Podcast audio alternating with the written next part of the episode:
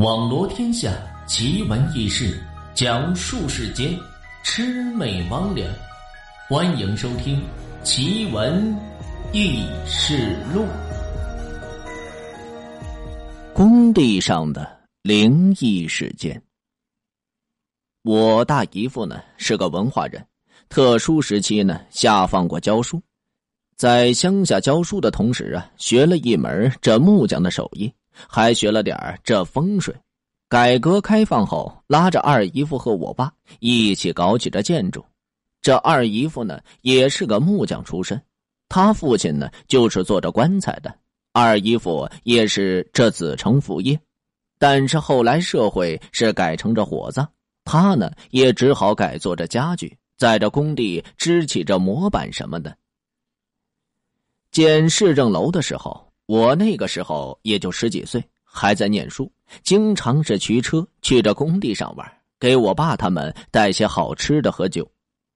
市府楼呢，一般选址都是在坟地，一是因为坟地是生财聚福的地方，二是因为有着坟地阴气过重，学校那么阳气十足的地方都镇压不住，那么就只有请着国徽了。建筑业呢，一般是哪里邪性，就找着有威严的部门前来进行镇压，所以几乎所有类似的单位都建在一些以前比较邪性的地方。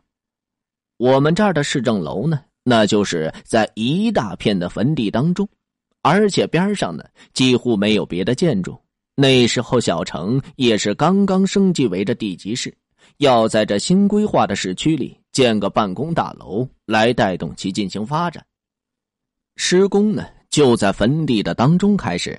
最开始只有五个板房，姨父他们五六个人是先进场，带着勘察设计院的人做了测量和定位，必须得住在那儿。诡异的事情也几乎是从来就没有间断。一天晚上呢，那个小阴风吹的，吹的这看门的狗毛都竖的是根根直立。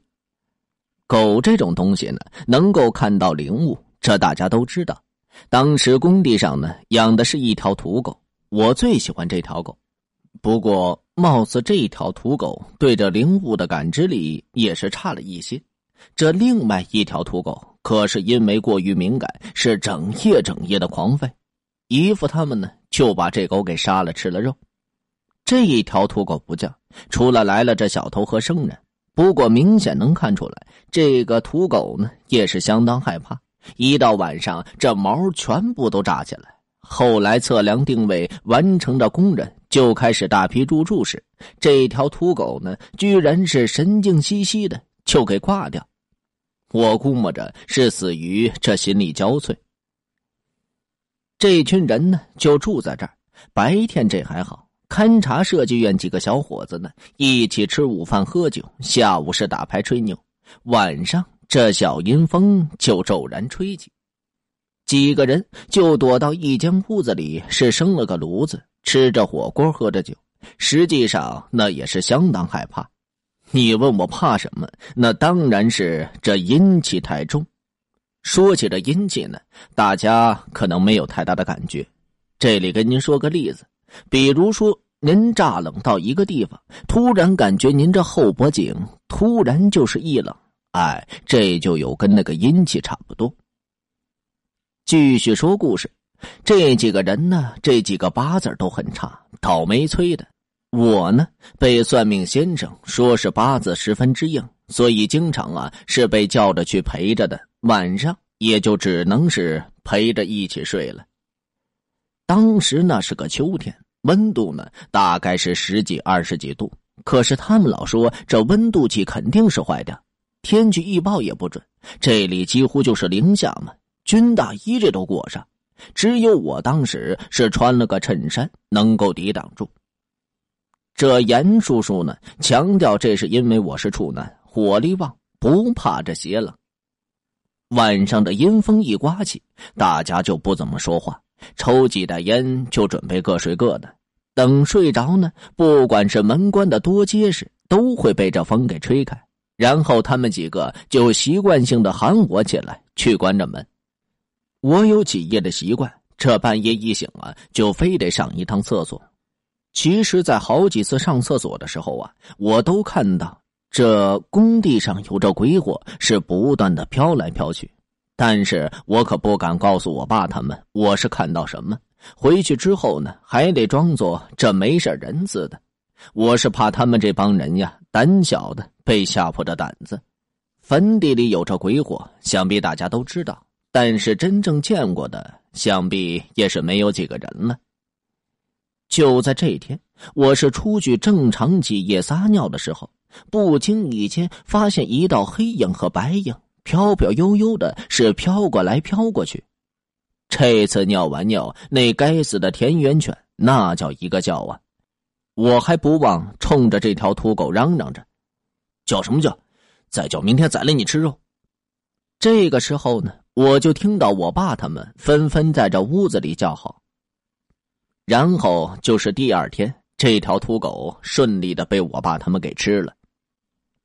我尿完尿呢，回头一看，哎，这房间里的灯怎么给关了？我就想到，这帮孙子又整我。再一看呢，这门都关上了。我喊了半天，这才有人来给我开门。我爸呢，就开始在那喊我：“大山，来我这边睡。”我呢，一个机灵之后，就钻进我老爸的被子里去睡。我大名小名呢，都不叫大山。我知道这可能是有什么东西呀，在这附近，所以是不能喊我的真名了。等到了第二天天亮，他们就告诉我，我出去之后啊，有东西进来，之后这灯就熄了，脚步呢，居然跟我是一模一样。大家还都以为我回来，可是居然在这个时候听到我在外面喊着要杀了这土狗吃肉的话。所以大家纷纷忍不住是大叫着，实际上啊，大家是被吓着了。我爸胆子最小，担心我床上睡着什么不干净的东西，于是这才把我喊过去。这种经历呢，估计各位听友都有过。比如说，我们到了一个黑的地方，总是大声的说话，或者是大声的唱歌，来给自己壮壮的胆子。第二天呢，这条狂吠的土狗顺利的是壮烈牺牲了。大姨夫呢是淋着狗血在这板房的附近，这都没能阻止住这半夜的门是再次被顶开，倒是把另一条土狗给吓坏，更不敢再随便的叫唤。这一天白天呢，我爸他们都不在，只有这老高和勘察院的三个小伙子来一起进行测绘，结果他们几个可就被这鬼打墙了。开始的时候啊还没事几个人一边测绘一边说笑，还去那废料石场啊，是炸死人的地方。老高还指着那堆血肉说：“这可是真惨呀！”仿佛让他说的这现场再一次给还原了。定下这地下的人防标后，他们这几个人就下山去了。可是走了好久都是走不出来。其实那块地方啊根本就不大，几个人却是一直转到这天黑。我爸他们几个回到这板房一看，发现这人不在，估摸着呀是被困在这山上，就带着正好骑车过来的我一起到山上找。大姨夫呢，忙是带上墨斗和石灰。我知道老高他们是上山了，我们就沿着山上的小路走。走到路口呢，大姨夫拿着墨斗是弹了几条横线，封住这路口。走到一棵歪脖子槐树那儿。大姨夫拿出这石灰，围着撒了一圈。我还说呢，这槐树可是巨鬼呀！大姨夫，你可得多撒些。小孩子，别乱说话。我爸训斥了一句之后，我就不再开口说话。沿着小路呢，一直到了山顶，也是没找到老高他们。那个时候也没手机和电话，大家都很是郁闷，只好是下山了。结果这下山，我们。也是被这鬼打墙了，明明只有一条小路，我们硬是给走出了五条岔路口。大姨夫也是没了主意，只说要是晚上回不去，明早还指不定这在哪儿呢。这个时候，我们几个人早就是自身难保。二姨夫呢倒是很冷静，想起他父亲做棺材、送棺材的时候的一些事儿，就是送棺材之前呢。要用着鲁班爷的墨斗进行封路，然后是弹线引路，这样棺材和这棺材的主人就不会跟着回来。于是就拿出这墨斗啊，是弹了条直线。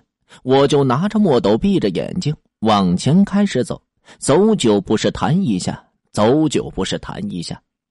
我们就这样把这五个岔路口啊，是合并成一条路。这个时候天已经是黑透，没有星星月亮，几乎是伸手不见五指。幸亏是带了手电筒。这个时候我注意到大姨夫呢是一路在撒着石灰，我们也总算是这样安全的下了山。回到简易的板房里，看到那条土狗呢是汗毛耸立，紧张的站在那儿。大姨夫这石灰呢也是撒到头了，又拿出墨斗弹了条线。说呀，回屋赶紧去喝口酒去。这山风可真冷。其他人呢，立马就回头看着他，说这儿也没山风啊。我们在这屋里吃饭喝酒，是砍大山，等着老高他们。终于是在后半夜，老高他们这才回来。原来他们呢，不只是遇到鬼打墙，还有着更恐怖的事他们呢，是走的背阴坡，找到了我们的板房。几乎就要进门了，这才突然发现不对，因为这板房的门口啊，居然是前几天已经被吃掉的田园犬，就是那只土狗。于是赶紧往这回走，而那板房里所透射出来的灯光，那就更是瘆人，把老高他们可着实给吓得够呛。转了好久之后呢，终于是发现了一些白石灰，知道这肯定啊是我大姨夫的杰作。一般像石灰这种清白的东西呀，这脏东西是不会碰。幸亏老高戴着探照灯的安全帽，大家呢这才终于是回到营地。大姨夫这个时候又拿起这墨斗，跑到外面是横的弹了好几道。后来我这才知道，原来呀这是在给这灵物封路呢。